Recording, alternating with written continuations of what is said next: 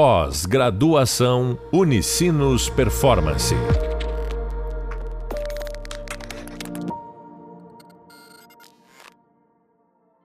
Olá, bem-vindos ao podcast da disciplina Formulação e Implantação da Estratégia. Sou o professor Jefferson Lucelli e no podcast de hoje vamos falar sobre como se avalia uma estratégia. Para falar sobre esse assunto, nosso convidado de hoje é o Bruno Rast. Bruno é economista, especialista em projetos com experiência em planejamento e gestão de novos negócios, projetos de inovação e soluções de inteligência de negócios. Nos últimos 10 anos tem desempenhado atividades e projetos relacionados ao ecossistema de empreendedorismo e inovação. Nesse podcast, iremos abordar sobre como se avalia uma estratégia. Então, vamos começar. Olá, Bruno, obrigado pela participação. É... Esse podcast, eu acho que e dentro dessa, desse aqui que a gente vai estar falando, a ideia é principalmente tentar compreender, né? A gente falou tanto de, de formulação, tanto de, de plantação, de estratégia, mas pensando, tá, e agora? O que, que a gente faz dentro de, dizendo que já passamos por essa parte de formulação e de implantação? Como é que tu, tu define agora esses, esses próximos passos, pensando nessa questão de avaliação, inclusive? Uh, legal, Jefferson. Uh, e, novamente, muito feliz de estar aqui poder contribuir com, o podcast.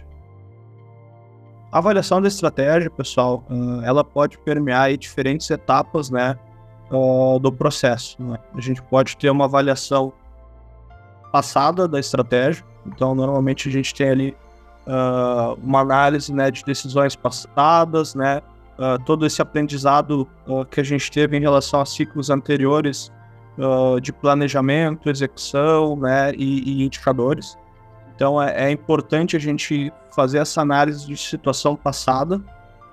Uh, ela tem uma também uma, uma, análise da avaliação presente, e aí eu quero entrar um pouco mais no detalhe dessa avaliação da estratégia no contexto uh, presente, né? Uh, falando um pouco da adequação das capacidades internas frente ao mercado.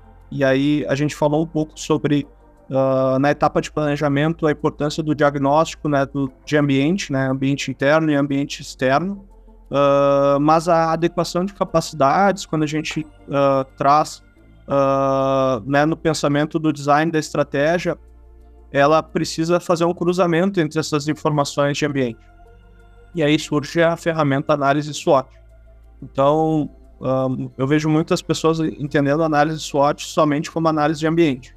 Mas na verdade a análise SWOT é justamente uh, o que a gente consegue extrair dessa análise de ambiente confrontando uh, esses eixos, né? Então, os eixos basicamente do ambiente interno são as forças e fraquezas, que aí, uh, recapitulando, né, são justamente os fatores internos que a gente consegue avaliar, né? Uh, recursos, processos, né?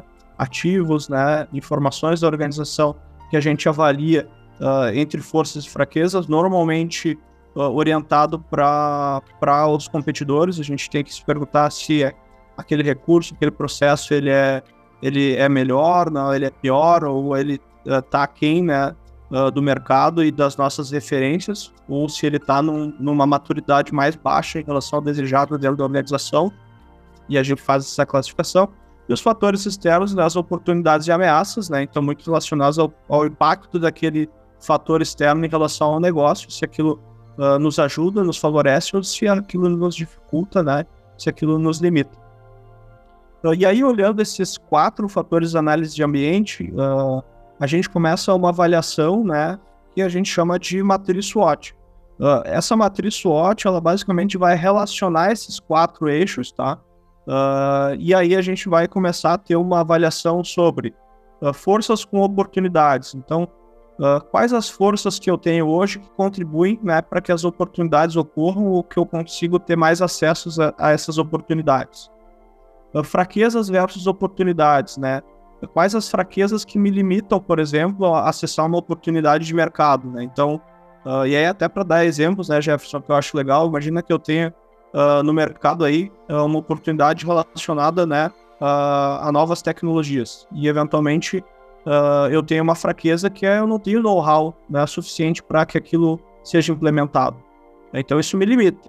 Da mesma forma como eu posso ter uma força que é um autoconhecimento e, a, e aquela tecnologia rapidamente ser implementada. Então veja que eu tenho que fazer essa relação, ter uma dinâmica de cruzamento. Uh, olhando para as ameaças, né? Então, as forças que vão me ajudar a, a, me blindar, a mitigar, ou seja, me proteger de ameaças, né?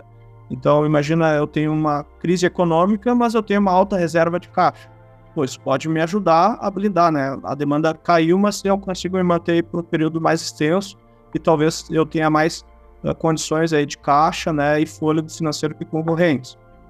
da mesma forma, a fraqueza, se eu tiver né, uma baixa capacidade de caixa, uh, possivelmente eu vou ter que recorrer a, a, empréstimos, isso vai aumentar minhas despesas financeiras, né? Então eu posso né, me ver em uma situação mais justa. Então, é, essa análise cruzada, né, a gente começa a ter uh, justamente a adequação das capacidades internas em relação ao mercado. Então, uh, as capacidades, né, eu falo capacidades, mas são recursos, são ativos, né, são conhecimentos, né, então tudo que envolve o ambiente interno da organização eles têm que ser adequados frente ao mercado, né? E aí a gente vai criar uh, alguns vetores, né? Então, uh, o que a gente chama de vetores de melhoria são justamente as coisas que a gente precisa transformar uh, para nos para eventualmente acessar as oportunidades e, e, ajudar na sustentação do negócio.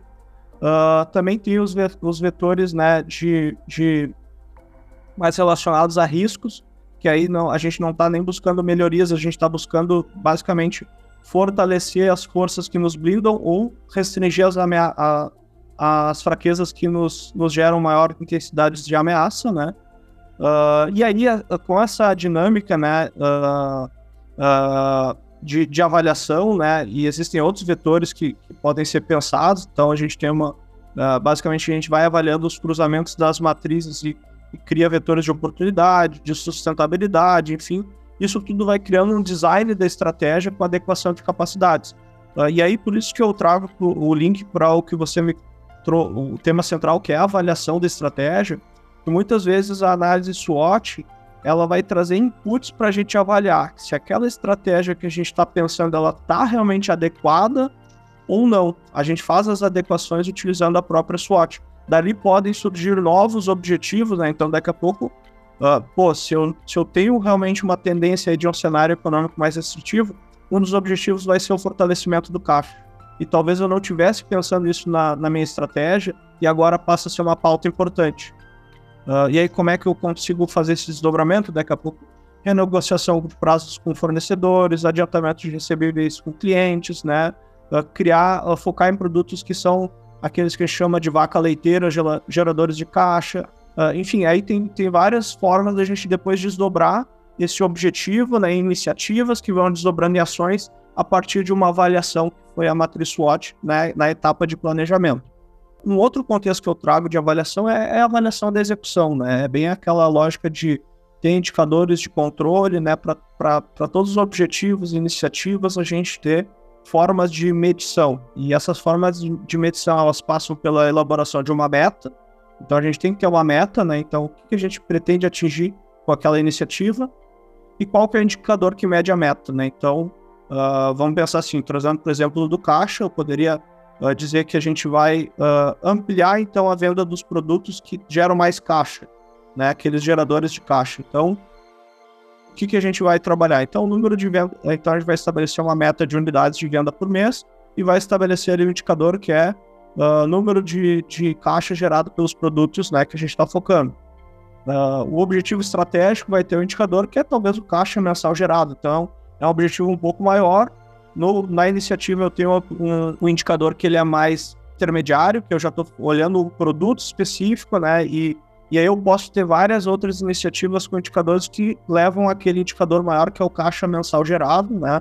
O fôlego financeiro ali que a gente está planejando para o ano. Uh, e aí eu posso ter nas, inicia nas iniciativas os indicadores medindo, né? O novo produto, né? Uh, a questão de adequação de prazos, né? Se eu estou conseguindo diminuir os prazos uh, de pagamento e antecipar os de recebimento, enfim, aí tu vai tendo nas iniciativas os indicadores. e aí a avaliação da estratégia com os indicadores fica muito mais dinâmica né, no momento que eu tenho também os marcos de controle. Então, mensalmente eu faço uma revisão, olho os indicadores, né? Posso ter até um sistema de sinaleiras ali para uma gestão visual, né? Então, o verde, o indicador está na meta ou muito próximo, amarelo ele está destoando em um percentual de uh, né, 10 a 20% da meta e vermelho está abaixo de 20%. Exemplificando aqui né, com dados fictícios. E aí a avaliação se torna visual e eu também consigo pensar se aquela estratégia de fato ela vai conseguir se concretizar e se ela de fato vai ser efetiva, né? Então, uh, muitas vezes a gente vai ter que revisar também ali os objetivos, as próprias metas, em função desse andamento, né? Daqui a pouco a gente veja que a gente precisa fazer uma adequação né, dessa estratégia e essa avaliação a partir dos indicadores e, né, e, e das ferramentas de controle uh, é fundamental relativa à execução, né? Uh, e aí, falando né, do fechamento de um ciclo de, de, de, execução, a gente vai cair novamente naquele ciclo de uh, avaliação da estratégia passada, né? O que deu certo, o que não deu certo, o que a gente chama das decisões estratégicas passadas, né? Porque nesse ciclo de execução a gente fez uma série de, de tomou uma série de decisões, né? Uh, teve mudanças, teve alterações, né? Teve manutenção de ações e aí a gente consegue, olhando em retrospecto, muitas vezes ter uma visão mais clara que a gente não tinha naquele momento da, da, da execução, onde a gente tinha uh, talvez um, um, campo de visão mais curto, né, por estar muito próximo da execução e uma dificuldade até de avaliar o que deu certo e o que deu errado, ou, ou, ou, ou enfim.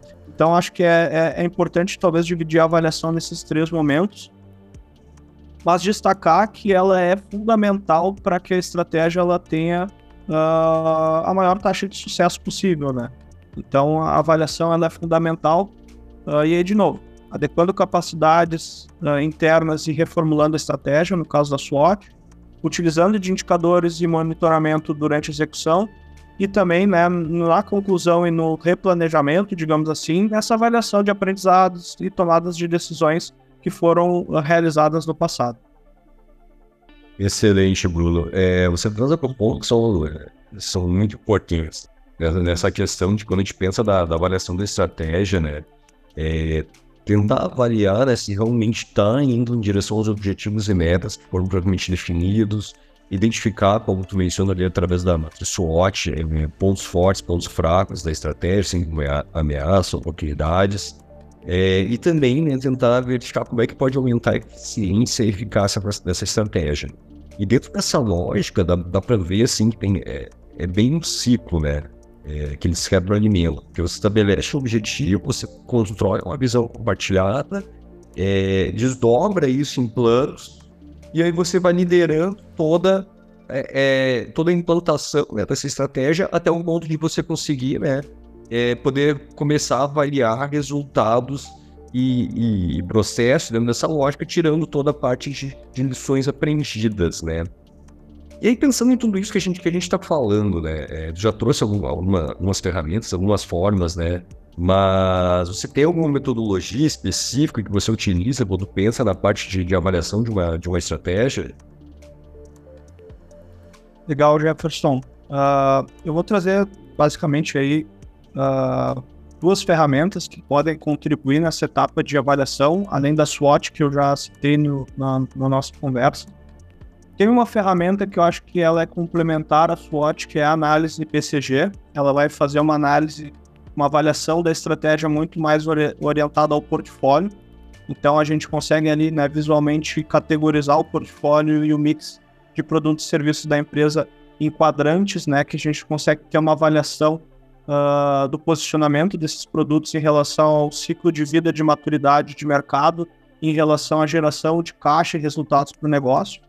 Enfim, aí a gente tem os eixos uh, definidos na BCG, que é uh, o ponto de interrogação, né, que é justamente aqueles produtos que a gente está pensando, né, talvez não estejam performando, são novidades ainda para o negócio e para o mercado.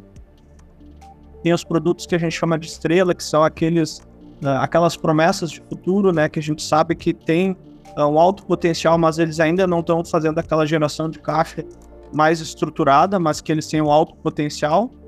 Tem as vacas leiteiras, que são os geradores de caixa, são, são produtos que já têm um ciclo de mercado mais maduros, já estão com uma adoção mais consistente e tem um alto potencial de geração de caixa, né? E os abacaxis, né, que são aqueles produtos e serviços que a gente já está descartando, já estão num declínio de mercado ou que eventualmente tem margens muito baixas e com volume muito baixo de venda. Uh, então é legal essa avaliação da estratégia também em relação ao portfólio, que é pensar portfólio, né? E está muito ligado também com, com a análise SWOT quando a gente analisa também uh, o ambiente uh, da empresa e o ambiente externo. e aí uma outra ferramenta que ela é mais ampla, mas que ela ajuda em todo esse processo, é o pensamento A3, né? O pensamento A3 ele vem uh, da escola Lean, né? Enfim, da escola de gestão Lean.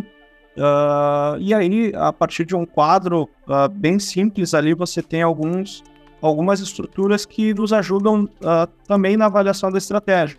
Por exemplo, como na análise da situação passada, análise de causas, raízes, né? Então, muitas vezes a, a a causa de, uma, de um fracasso, de uma falha, né? É, ela não é tão aparente, a gente tem que buscar também esse pensamento de, de, de porquês, né? Mais profundos, definição de metas, planejamento de ações. Então, o, o modelo A3, né? Do pensamento A3, ele é bem legal porque ele tem aí, talvez, aí, boa parte dos eixos aí que a gente vem discutindo a nível de estratégia e ele tem essa, essa, essa característica também de avaliação e investigação de causa raiz, né? Então, que é um elemento bem interessante para a gente também se propor quando a gente está fazendo a avaliação da situação passada e atual, né? Para buscar evidenciar talvez coisas que a gente não enxergue tão claramente, né? E tão camadas mais profundas. Excelente, Bruno. Uh, eu penso que essa questão dessa, dessas ferramentas que você traz, elas acabam uh, complementando e trazendo né, uma visão é, bem mais da prática, né? Bem do que a gente do está falando, essa questão de avaliação, sabe? E eu me recordo de um caso também, acho que é, que é importante trazer, né? É, era um caso de uma organização que fazia a, a avaliação dessa estratégia com uma certa periodicidade.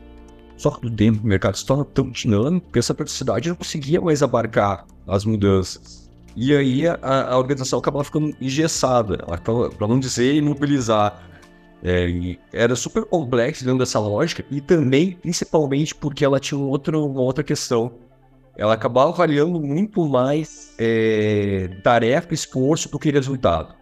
E esse é um outro risco que a gente cai muito quando a gente pensa nessa parte de avaliação de estratégia, né?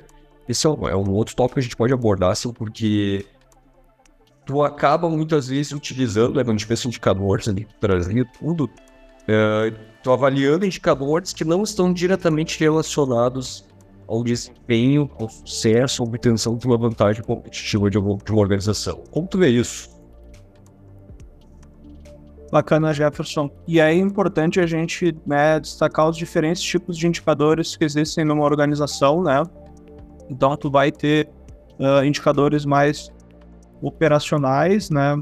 Mais relacionados a processos de negócio, né? Indicadores que a gente chama de, de, de, de performance de processos, uh, do que a gente chama de indicadores estratégicos, né? Que é aqueles que realmente avaliam, né? O negócio em relação à sua trajetória futura, né? Uh, e, e, é fundamental a gente ter isso claro, né, e isso definido, e também ter foco, né. Eu vejo também muitas vezes uh, os dois lados, né, é, e, e aí realmente existe uma dificuldade, né. Ou eu tenho poucos indicadores e eu tenho falta de informação, ou eu tenho muitos e que eu também não consigo organizar. Uh, e aí quando a gente traz para o conceito, né, de uh, business, business intelligence, né, que é a inteligência de negócio, a gente tem que ter esse poder de síntese, né, e de trabalhar muito, uh, trabalhar, transitar muito bem nesses níveis diferentes de informações, né? Uh, e hoje é, é, uma área né, que está muito expoente, né? A gente dispõe de muitas ferramentas de inteligência de negócio, consegue capturar muitos dados, mas muitas vezes isso nos gera aí um, um dilema que é natural da quantidade de informações que é o que comentou, né? Qual que é a real utilidade, qual que é a real importância, né? Uh, ah, para a gente ter realmente uma tomada de decisão clara e que nos leve aí a, a, a, enfim, a uma manutenção dessa estratégia, né? Então, uh, só para contribuir então com, com essa linha aí de, de uh, indicadores estratégicos, trazer esse tema da inteligência de negócios, é, é, importante né, ter também técnicas de priorização, assim, uh, para a gente poder sintetizar, né, de fato, essas informações e dividir o que é estratégico e o que não é estratégico, né? Então, uh, é, é, é, legal, eu sempre gosto de usar algumas perguntas, né? Uh, uma, uma delas é relacionada ao impacto no mercado, né? Se, ela, se aquele indicador ele consegue medir uh, o impacto de mercado que a gente está tendo, né? Então, e aí trazendo até uma lógica ali do BSC, né? Então a gente mede o impacto no mercado, o impacto financeiro, o impacto na operação e o impacto no conhecimento e aprendizado, né? Então, de certa forma, Uh, o BSC, que é uma outra ferramenta que eu trago, né, ele ajuda também a criar essas categorias de indicadores estratégicos para a gente ter uma visão mais sistêmica né, e, e gerar essa, essa inteligência né, de negócios. Excelente. É, você acabou de ouvir o podcast sobre como se avalia uma estratégia, com o professor Jefferson Monticelli e o convidado Bruno Haas. Nesse podcast, falamos sobre como avaliar uma estratégia, você poderá aprofundar sobre esse tema nos canais visual e de leitura, assim como nas indicações de livros e podcasts. Até o próximo, pessoal. Pós-graduação Unicinos Performance.